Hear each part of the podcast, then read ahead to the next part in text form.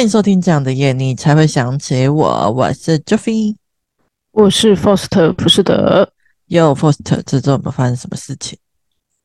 嗯，有的。那我的手足他今天跟我聊天的时候，有提到说他的一个同事最近工作的情形，嗯、因为他，诶、欸，他最近生了一个女儿，然后、嗯、可是好像有一些状况，所以在医院住了一段时间。嗯、结果呢，嗯，好像原本如果没有健保的话，要自费，好像四十几还是六十几万吧。嗯、然后。但是因为有健保关系，他只要付二十几万就好。但是我听到的时候还是吓一跳，就是，怎么一个新生儿，就是到底发生了什么状况，一下子出生就喷了几万。然后因为我的，就是那个人他也不是说赚很多钱那种，所以才就是因为小朋友出生已经要花费钱，然后又又突然喷了二十几万，然后我就说天哪，这不知道得。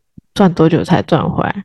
嗯、然后我手足就跟我说，那个同事最近有那个二十四小时都在工作。我就说 啊，好多岁哦！Oh my god！对，我就觉得哇，好可怕哦！就是希望大家都健健康康的。好，真的，就是我的分享。好的，祝福你的同事，哎，不是你，哎，你亲戚的同事，你家人的同事。对，OK，好的。那我的部分的话，那我来分享一点比较轻松一点的，好了，我来分享我昨昨天早上做的噩梦，但是请听众们不要担心，我分享的内容没有什么恐怖的成分在，可以安心的收听。就是我最近有发现，就是我的噩梦有一种不是我的噩梦的感觉。那内容是这样的，就是我梦到有两个绿脸的那个绿色脸的那个忧郁怪物。然后在交换，他们在交接工作，就是我进那个场景，就是他们在交接工作。然后其中一个正要上岗工作，那个绿脸怪就突然发现我就在旁边，然后他就想要逼我，就是代替他工作。然后我就当然就是拒绝他嘛。然后拒绝他之后，他就拿刀要威胁我。然后看着他拿刀，我就开始找地方闪。然后在跟他就是围着桌子绕圈圈的时候啊，我就顺手拿起了椅子，就想要想要敲他的头。可是我那时候我内心就很挣扎。因为我不想要这种暴力，所以我就边闪躲他的过程，就先就边问他说：“我不想要这样子，你确定你要继续吗？”然后结果那个绿眼怪当然是完全不听我的话，然后就直接冲过来。然后后来我就拿椅子靠爆他的头，然后靠完之后 就醒过来了。就是我就是这是一个很简短的故事。那我希望我梦中的反派们可以冷静一点。就是我记得我好像好几次做噩梦吧，就是我我 在那个梦中里面不是动榔头就是动椅子的。我希望可以不要这么的暴力。对，好的，分享结束。OK，好，那闲聊完之后，就让我们来进入今天正式的主题的。那今天这个主题应该是我们算是我们的新尝试，因为之前好像都没有聊过政治类的话题。但是不要担心。这一集不是要来选边站的，也不是要来推广任何的，然后也不会就是什么聊到政治就有腥风血雨的状况，就是单纯的站在一个身为民众的角度来看看我们的总统候选人的政见有哪些，然后分享一下，诶，有哪些是我们觉得不错的，那哪些是我们没有那么认同的地方。那也要提醒大家，就是总统大选快到了，明年的一月十三号星期六要投票，那希望大家都能够关心一下，就是看似很远，但其实离我们很近的政治哦。好。那我们就先从赖清德跟萧美琴开始好了。看完这一组候选人的证件，Foster，你有没有哪几个是你觉得不错，跟哪几个觉得不太好的地方呢？嗯，老实说，看完全部都还蛮想，就是都不要选的，但是就好吧，就是只能看了。就是如果是这一组的话，比较好的，我觉得是那个。能源政策，他有讲到第二次能源转型，哦、加速发展再生能源啊，但是他没有具体写说他要怎么样能源转型，嗯、然后去发展再生能源，所以我觉得就是就是只能 听他之后有没有在其他的地方发表。如果没有的话，嗯、这个就会默默被拉到不好的地方去。OK，然后第二个是因为他们总统政见都有分成六个面向，一个是经济，一个是两岸局势，一个是教育，一个是能源政策，一个是度台，嗯、一个是长照医疗。嗯、那全部的只要有关于两岸局势，我都没有，我都跳过，因为我觉得那个嗯，比较敏感，我不想让我们节目有任何的问题。然后第二个我觉得好的是，它住宅方针是说减少闲置房屋，以全国归户来计算囤房跟空屋税啊。我是觉得至少空屋税这部分的话，可以让那些拥有很多房子但没有在住的那些人，他有比较高的税负，他就会把它抛售出来。但是要期待房子就是变回之前的价格，我觉得是有困难的。嗯嗯嗯，这样子。那扩大青年住宅优惠贷款、社会住宅跟租金补贴这个部分的话，我会觉得不太好说，因为租金补贴这个东西，其实很多房东是不让租户去申请的，嗯、因为你如果一旦申请的话，他就必须要去申报。房子，然后会缴税额，所以他反而会把你赶出去。所以这个真的是有一些政府机构，他们跟那些民间的一个问题啊。嗯嗯嗯。那接下来是长照医疗部分，是我还蛮觉得全责照护制度这个还不错。就是全责照护制度，就是说你以后不用就是自己去。雇佣，就是如果在医院的时候自己去雇佣那个那个看护，就是医院统一去雇佣，然后由国家去支付这个钱。但是会有个衍生的问题是，这个钱从哪里来？嗯嗯，这样。OK，那比较不好的是，我觉得那个教育的趋势吧，就是我觉得赖清德他提的那个教育其实让我觉得有点火大。可能是因为他写说零到六岁国家一起养二点零，然后要减轻托育负担，提升公托补助，保障从业人员薪资待遇。那我会觉得说，你自己生的小孩，然后还要我们全部人一起负担，就觉得很火大。又不是每个人都想要生小孩，就是你。之前已经有补贴过，你现在还要继续补贴，然后补贴到什么时候啊？那、啊、你如果生不起，就不要养啊，就不要生啊。哦、然后第二个是那个六到十八岁多元均优教育环境，成就每个儿少。嗯、他写说高中职免学费，推动双语教育，眼里增设身心适应假。嗯，就回到我刚刚那个火大的，因为高中只免学费，那不是又要我们全民负担了吗？哇，那我们这些人如果没有要生小孩，到底是关我屁事哦？OK，然后再下一个是十八到二十二岁，投资青年生涯，支持多元发展，减轻高教学费负担，海外圆梦基金培育多元产业教育人才，就跟刚刚一样，反正就是我觉得自己如果生不起就不要养了。嗯嗯嗯。然后那个接下来是那个长照医疗部分，也是我觉得不太好的部分，嗯、就是长照预算它没有明确的提出具体数字，主张目前的税收已经足够支持长照政策，我觉得好可怕。嗯、如果说目前的税收已经足够支持长照政策的话，那为什么现在还有那么多的长照悲歌啊？嗯、那假设说你都已经足够支持长照政策的话，那你为什么不去现阶段？蔡英文总统在的这八年，为什么不去解决这个问题，而是在你在的时候，然后才在那边说我们的钱是足够的？怎么可能足够啊？嗯，然后呢，入住住宿型机构补助每个月一点五万，最高每年十八万，你觉得这样子够多吗？一点都不够好吗？嗯，那些长照型的那些机构补助每个月大概都四五万诶，你一个月补助一点五万，然后跟我说你现在的税收已经足够支持长照政策，你觉得 OK 吗？OK，这是我目前对赖清德。他这个的那个想法，OK，好的，了解。我觉得有点有趣，因为我刚好有一些地方跟那个 Faust 的那个完全相反。因为就先来分享一下我喜欢的，好了，因为我就是个人就是蛮喜欢赖清德的教育政见的，我觉得非常有趣。因为像是第一个就是针对他六到十八岁的那个国小国中生推动双语教育。就是可能可以是英语或是日语，其他国家。我因为我个人是感觉语言蛮重要的啦，可以帮助您就是畅行无阻，也可以提升自己的竞争力。因为我到现在也都还是会主动去找家教学英语，那之后也还会想要学其他语言。所以我觉得，如果就是这项政策，如果真的可以帮助学生让他们好好学习双语教育的话，我觉得还不错。那第二个是就是 刚刚 Foster 觉得很不好，就是提倡那个嗯那个全面落实高中直免学费，然后之类的。那我个人是觉得还不错。然后他也有提到，就是说还有那个大学的话，也是会做补助的动作这样子。那我会喜欢这个政策，是因为我觉得教育是一件很重要的事情。那免学费的话，我觉得肯定能够帮助到那些弱势的家庭。那除此之外，我觉得也可以减轻一些家长的负担，让他们有更多的余裕，可以将金钱分配给其他更重要的部分。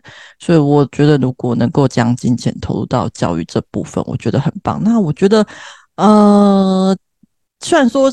不要生，就是养不起的话，就不要生，这一点是很重要。但是我觉得国家的推动就是要维持一个稳定，呃，国家未来的发展还是要靠一些年轻人。如果大家都不生的话，这国家肯定是会倒的啦。所以我觉得就是在补助教育这部分，我觉得也是蛮重要的。这样子，那第三个也还是教育的。我我喜欢赖清的证件，全部都是跟教育有关的。第三个是他重视就是儿童，呃，青少年就是心理健康的议题。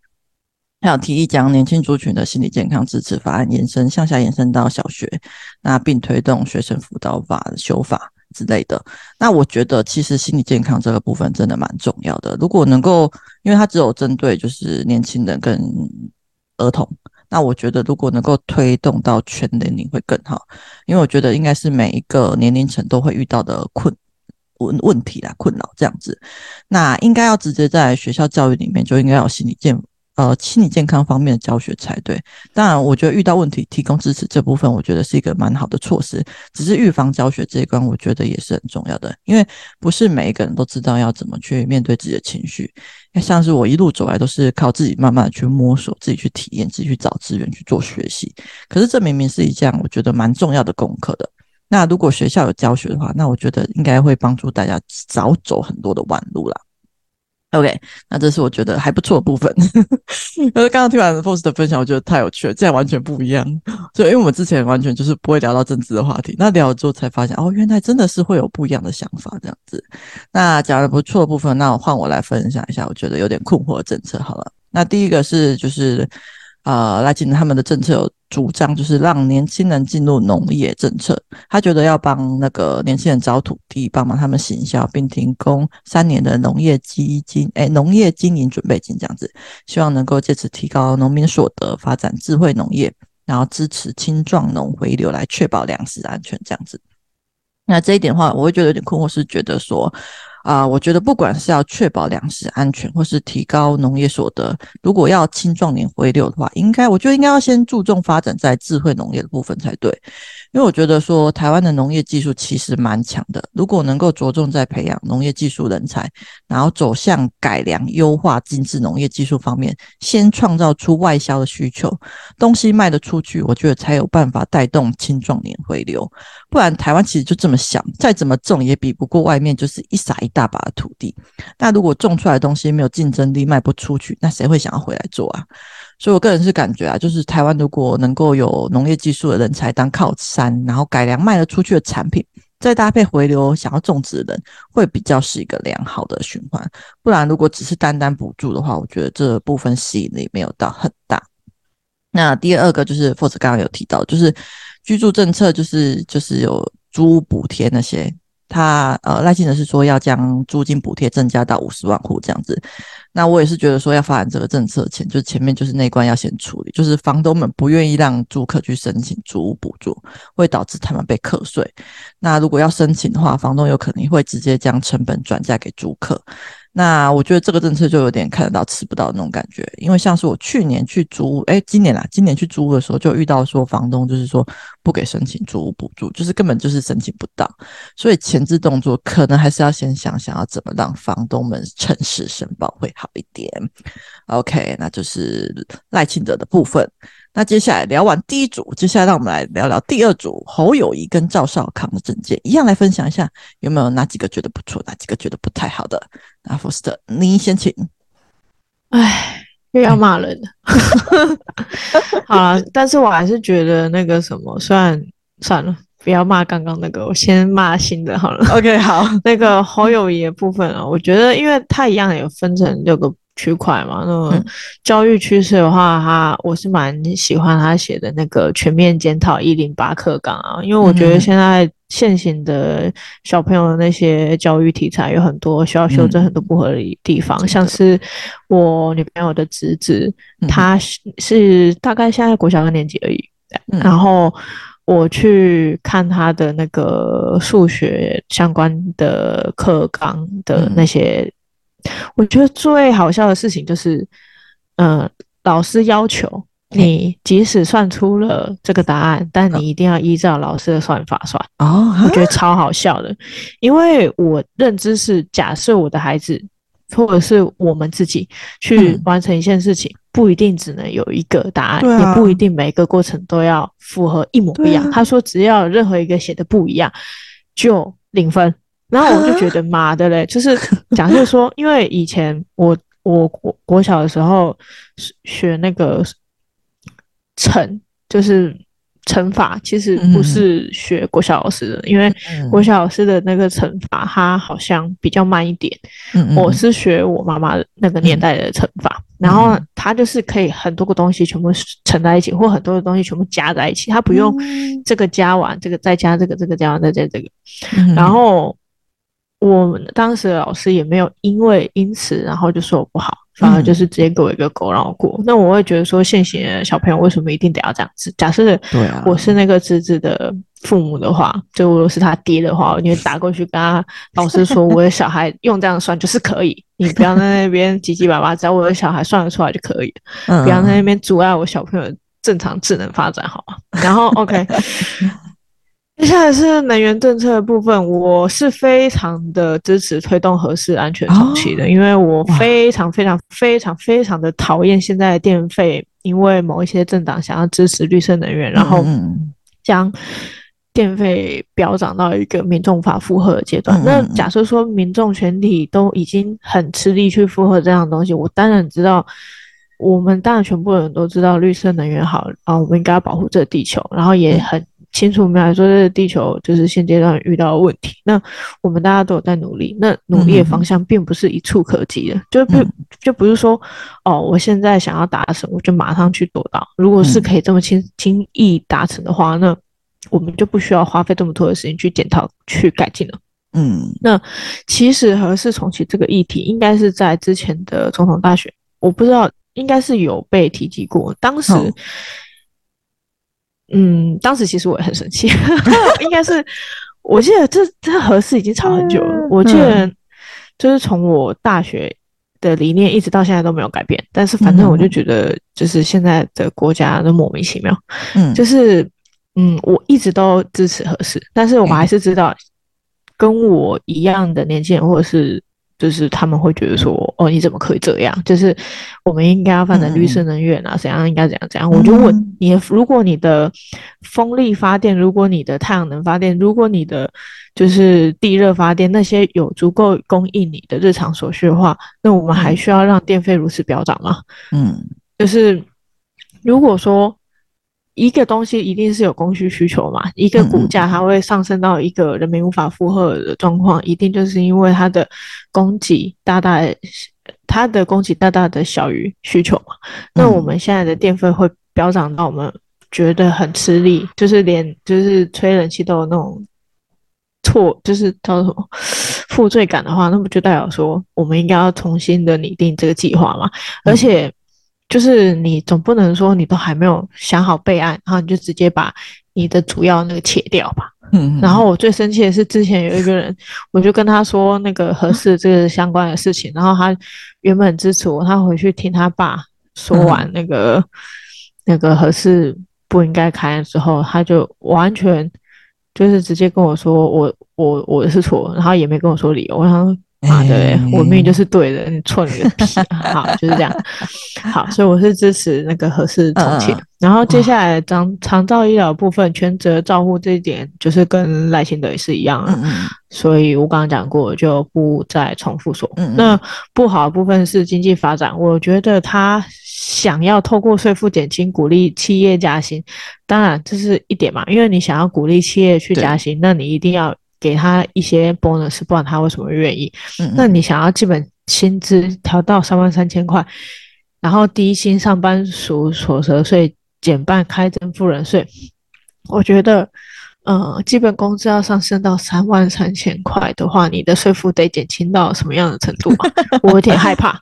然后 低薪上班族所得税减半，我是支持。然后开征富人税，我也是支持。但是基本工资上升到三万三的话，你的税负减轻要减轻多少？我很想问，就是难道你有课征企业这么多的税负吗？这样 OK。接下来是教育趋势，突破偏乡教育限制，我就我就问你要怎么突破？嗯。对，我想要知道他具体的执行内容，嗯，然后接接下来是我让我觉得很怒的，就是他写说学贷免息，我就问为什么我要全民负担哦？为什么我要负担这个东西？嗯、就是你自己的学贷你自己付啊。然后假设说你真的有需要的话，就低收入户、中低收入户，或者是就是。就是这些有，或者是残障手册，我觉得有这些的东西，你想要学贷免息，我可以接受。嗯、但你好手好脚，或者是你家里明明就、嗯、就是大老板，或者是就是还家境还不错的，为什么要学贷免息？为什么要有负担？嗯、接下来是稳定教师教育跟福利，我就问目前待遇有什么问题？嗯，OK，接下来是五岁幼儿教育经费投资加倍，为什么？就是一样，为什么生不起就不要生啊？然后接下来是长照医疗，我我还是很想知道它的经费来源来自于哪里。OK，就这样。OK，换你。了解，好的，没问题。没有想到聊这个主题会让 Foster 这么愤怒，因为这是蛮神奇的。我虽然说看到不好，我也没有你这么愤慨。好哦，没问题。我刚刚就是一边看一边生气，而且我还查很多的那个来源，或者是他们去。就是谈论政见的一些影片，嗯、然后我就越看越生气，太好笑，没问题，了解。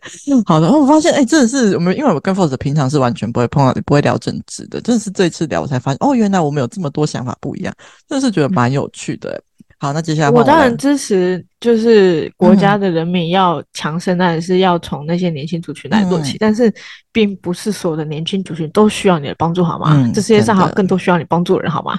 没错，气死了！不要所有的五岁幼儿教育经费都投资加倍，为什么不把那些经费投资给那些需要帮助的人啊？嗯嗯嗯。好的，没问题。总之就是那个 Foster 的重点就是要帮助需要帮助的人，不需要帮助那些不需要帮助的人。没错。Okay 好的，那换我来分享一下好了。那针对侯友谊跟赵少康的政见的话，我喜欢的部分就是有一个是鼓励企业加薪跟提供减税的部分。但我后面那个三万三那个我没有考虑啊。但是就是针对这个主题的话，我觉得还不错。因为就像负责刚刚讲的，就是要有提供就是利益，然后就是可以帮助员工加薪。我觉得算是一个还算是一个蛮互惠的政策啦。对，但是三万三那个部分就是有点莫名，就是有点莫名其妙，说我就没有把它提进来这样子。但如果单单针对就是鼓励企业家薪提供减税，我觉得还可以。那第二个的话是，他有提供，他有提出一个就是针对二胎以上的家庭优先抽取社会住宅，然后与购买地上的住宅权。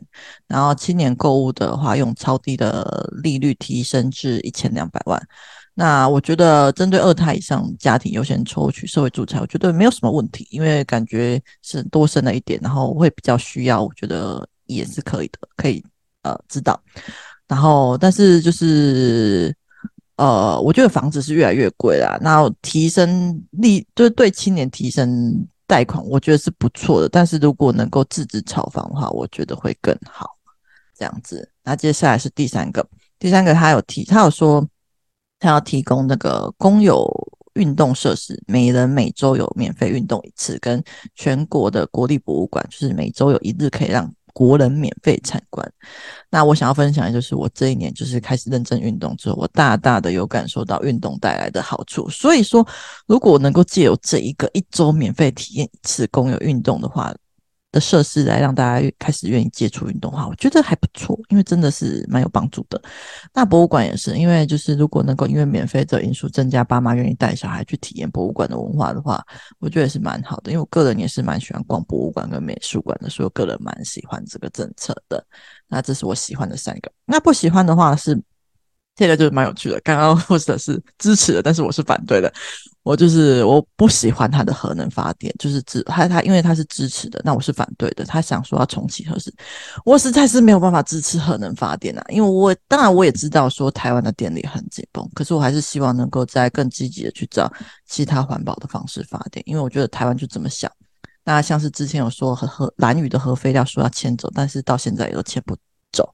那从此之后，就是为了发电而留下来那些核废料，到底要放在谁家呢？就是就是为了自己便利，然后使劲的污染我们住的环境，我觉得实在是可以再想想其他的解决办法了。这是我的想法。那第二个我觉得不太能够接受的是，就是他提出说四房的以上要课囤房税，但我疑惑的地方是为什么要四房才课税？就是我觉得两房其实就已经有点极限了。就是一个人为什么要住那么多地方呢？就是两房还可以说一间公司一间住家，那四房要才要课囤房税，我觉得是。比较不合理的地方，这样子。嗯，那接下来第三个是协助苗栗跟基隆的政府发展进步，并且要重他说要重启国土规划法修法讨论，然后去让那个基隆升格为直辖市。我就问，为什么就只对基隆跟苗栗特别好？就是云林嘉义彰义南，那就是云林嘉义彰化南投，其他地方不重要吗？我觉得这个政策稍微有点太偏心了一点。点这样子，那这就是我对他有点疑问的地方啦。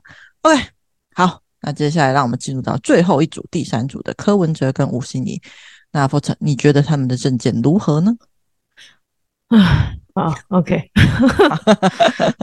我觉得他比较好的是经济发展啊，嗯、因为像另外两组就只有说什么新创工作，或者是就是讲的比较含糊。对的，然后但是柯文哲他有很明确的指出是 AI，嗯，然后我觉得作为人民的领导的话，至少要有点脑吧，就是知道你自己要带自己的人民去哪里。嗯、但是我是对此有点疑惑，因为嗯，嗯，做 AI 是做 AI，但你要如何领导人民去做 AI？因为毕竟你也只是一个医生而已，你对这个东西有熟吗？嗯，这样 OK。然后第二个是能源政策啊，就是。他是说，若台湾要有台积电，要发展电动车，不可能不依靠核四啊。然后我就觉得他也是主张要先把核四开起来，然后再去补助再生能源，之后再把核四关起来的这个概念。所以我还是支持他的，就是他他的想法跟上一个那个侯友谊是一样的。然后接下来是长照医疗部分，他有很明确的说，因为像我刚刚。另外两位都是批评说他们没有长照医疗的相对的经费来源的这个想法嘛。嗯。那柯文哲他是有建议成立中央长照保险局，前全民纳保的部分。虽然说我们目前的全民健保就是属于全民国民就觉得哦，反正看医生没有那么贵，就一直乱弄。但是这个概念基本上是没有问题的，有问题的是执行的人，有问题的是这些人，就是大家没有去珍惜。嗯。那。长照补助的部分，我觉得他入住到每个机构每月补助三万块，我觉得这才是正常，就是有在这个想法里面真的有去查的人才知道，因为他毕竟一个月就要十五万，你一个月补助一点五万是要干嘛？接下来是，他还有提供家庭照顾者的现金补助部分，我觉得这点是相当重要，因为有一些他们就是会牺牲家里的一个小孩，然后去全职的去照顾这个父亲或母亲，那却没有相应的现金补助，他也没有那个薪水，那其其余的小孩可能也觉得很无辜，就是我们自己工作也很辛苦，然后也不一定能给他多少钱，那我觉得如果有。一份现金补助可以给家庭照顾者的话，会相对好许多。嗯，那第三个是聘请外籍看护的家庭也可以享有长照服务，这个是我就觉得还好，因为毕竟我不知道外籍看护的家庭享有长照服务这一点，我没有去细查。然后接下去的话，我觉得不好的是他的教育趋势里面写的一个午餐专法营养满分。我很想问他，现在午餐发生了什么事情？OK，就这样结束。OK，了解。好的，那真的，哎，那我的部分我来分享一下，就是我觉得还不错的是第一项是，他有说可以透过 TOD 增额，就是容积与租税的优惠，然后交换开发商承诺会以一定的比例做出长期租赁的住宅，以提高那个青年跟弱势银发族入住社宅的机会。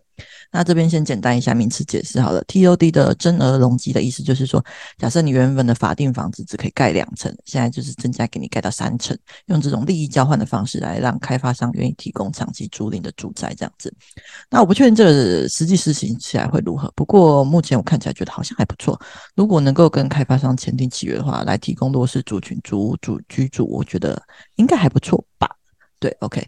那第二个是房东出租可以减税，他有提供房东诱因，我觉得这个就是跟呃来勤德相比起来，他比较还好，有提供一些解决办法。然后，因为他有提供房东诱因，引导房东避免被课重税而诚实申报出租房屋，然后可以有效减低就是房东转嫁房租上的冲击，并释出更多空屋这样子。还有说，各位可以透过那个分离，就是租赁所得分离课税，然后减少租屋黑市。让政府得以掌握就是民间的房屋，然后也有提出要房东大赦条款，就是针对诚实申报的房东不行使过往欠税的课税，呃，就是就是不会去课他们税这样子。然后还有公益出租的话，向加下降就是房屋的税率这样子，然后提供就是房客检举的奖励机制，就是缩小租屋的黑市比例。我觉得他提出了一些蛮完整的，就是就是解决方案的，所以就是补足了赖清德提出来的政见漏洞。当然，实际实施的过程不确定会遇到什么阻碍。不过我可以看到，不过他可以看到问题并提出解决方法，这一点我觉得蛮棒的。那第三个是成立早疗、早期疗愈委员会，就是整合教育、社会政策跟那个卫生机构，对零到六岁有身心障碍的儿童提早的治疗，这样子。这不就是延续台北市的政策，就是每八名的身心障碍学童配备一名就是呼吸治疗师跟护理师，就是完整的照顾身心障碍学生。因为我个人是觉得早疗真的蛮重要的，并不是所有的县市都像台北市的政策这么完善。如果能够让台湾的每个县市都能够做到像台北市的政策那样子，我我觉得会很棒。这样子，那不喜欢的证件的部分一样，就是有重启核能这个部分，就是我就是不支持核能啊。对，那。不喜欢的点就是一样，那但是他同时有主张，就是持续开发绿能、绿电、再生能源，然后包括就是开发都会去屋顶的太阳能啊、地热等等需求，就是鼓励民众加入生产电力，提高供电力电力供应的韧性。那这点我觉得还不错，他都有把一些解决方法，就是不单单他有看见一些不喜欢的点，然后也有看到一些不错点，然后把两个整合在一起，这是我觉得还不错的地方，这样子。那再来就是柯文哲，另外一个点就是不喜欢的点就是他对年金改革的看法，因为他有指出说年金的那个改革是因为你的钱多，然后缴钱的人少，然后当然这个年金会垮掉是正常的。那他也指出说人口结构的改变不是现在才知道的，但是事情已经发生了，他觉得说抱怨也没用，他觉得说要诚实面对。然后他觉得最重要就是政府不可以失信于民，那这是他对年金的表态。然后，但是我觉得他这个表态有点避重就轻，因为我只看到他他点出了事实，但是我没有看到他提出的解决方法，跟他前面的一些问题都会提出解决方法，我觉得有点不太一样。因为确实就是你的钱多，缴的钱少，所以缴的缴钱的人少，所以才垮掉嘛。那不能失信于民，所以要怎么去处理这个问题呢？是要恢复之前的政策？就是让年金垮掉由全民买单吗？还是要诚实的面对说会垮台，所以就是只能跟那些民众说抱歉了。我觉得讲得太模糊了，要如何不失信于民？我觉得应该要实际的提出解决方案，而不是只能够说说而已。OK，好的，那看完了这三组候选的政见，你有没有还有什么地方希望是政府改善，但是他们没有提出来，希望能够被重视的地方呢？还好，还好都没有。好。嗯那换我来分享一下好了，我特别，我其实特别重视心理健康这个议题。那其实我蛮希望能够在教育里面多重视一点这个部分的。那大家都觉得学科的部分很重要，很就是要学科才有竞争力。可是所以忽略了很多健康教育的课程。但是其实就是我觉得很多问题都源自于我们不知道怎么去排解压力，然后面对情绪跟面对负面情绪的感受这样子，因为不知道要怎么去抒发我们所面对的痛苦，所以。我真心蛮希望说这部分可以被好好重视的，就是可以大力培养一些智商辅导人才，然后大力的去做补助。那其实蛮开心，今年政府就提供了年轻人免费智商的这个管道。但是不是只有年轻人才需要被心理被照顾而已，就是每一个年龄层的每一个人心理健康都应该被好好重视。那这是应该算是我蛮希望政府能够重视的议题，这样。好，那最后啦，最后的最后，其实我们还有一组无缘的候选人郭台铭，对于他参选又退选，你有什么想法吗？嗯 嗯，老实说，觉得蛮好笑，但是我又很想要在代表，就是那个台湾某一些人民感谢他，因为他就是大撒币，让那些 他在各个区域设立那个站点，然后去给那些人就是赚钱的机会，所以我觉得 他虽然退选了，但是毕竟他没有。造成什么危害？嗯、然后他也还给了广告公司广告费，嗯、就是创造了一些 赚钱的机会。我替大家感谢他。OK，, okay 好，真的是这个很不错。对，但我个人部分，其实我就是不太懂郭郭董为什么他常常出来，然后常常下台，就是不太。懂他想要传达的理念是什么？就是假设说他第一次出来可以说是国民党里面的不支持，然后或是说什么妈妈健康问题也不选。那这次出来他自己出来选，就是就我觉得就不能够推给任何人了。对，然后他现在退选是说，就是为了要实现政党轮替，不瓜分掉国民党票，所以才选择退选。那我就很困惑，为什么当初要出来选呢？而且还说服了那个他的那个副手赖佩霞放弃了美国国籍，然后最后才不选。所以我看着郭董整体的操作，真的是觉得有点困惑啊。我觉得他好像不是一个那么坚定的人呢，就是不知道他在干什么。对，大概是这样子。好，那进入了节目的尾声呢，就是想要分享一下对聊政治这个主题的感想。其实我平常也几乎不太会跟身边的人聊到政治，所以聊这集我觉得还蛮有趣的，就是看到很多不同的观点。那因为看到了很多案例，好像就是因为大家聊政治遇到党派不同就会吵架，所以我没事其实真的不会去开启政治这个话题，我不想要冒这个风险。那这次会尝试就是录这个主题，是我个人觉得，除了我个人对总统候选人政见的好奇心外，我内心觉得说政治应该是可以好好说的，就是价值观不同其实很正常，因为每个人的人生经历。呃，都不同，那想法自然也会不一样。只要不去逼迫对方要认同自己的价值观，只要我们尊重每一个人都有表达自己想法的自由，我觉得这不是一个不能碰触的话题啦，就是要尊重彼此嘛。那最后要再次提醒大家，就是二零二四年一月十三号总统投票大选，就是要大家记得去投票哦。如果听完这集有什么对政治话题的感想，也欢迎跟我们留言，跟我们分享。那记得不要吵架嘿。OK，OK，OK，那。就这样子啦，谢谢大家收听。这样的夜你才会想起我，我是 Foster 福斯德，我是 Joffy。记得订阅我们的 Podcast 频道，并给五星好评，并且对我们的频道喜欢的话，请到资讯栏请我们喝咖啡赞助我们的频道。有好的留言或故事，也可以分享给我们。下一次的主题就是你们的留言啦。耶，拜拜。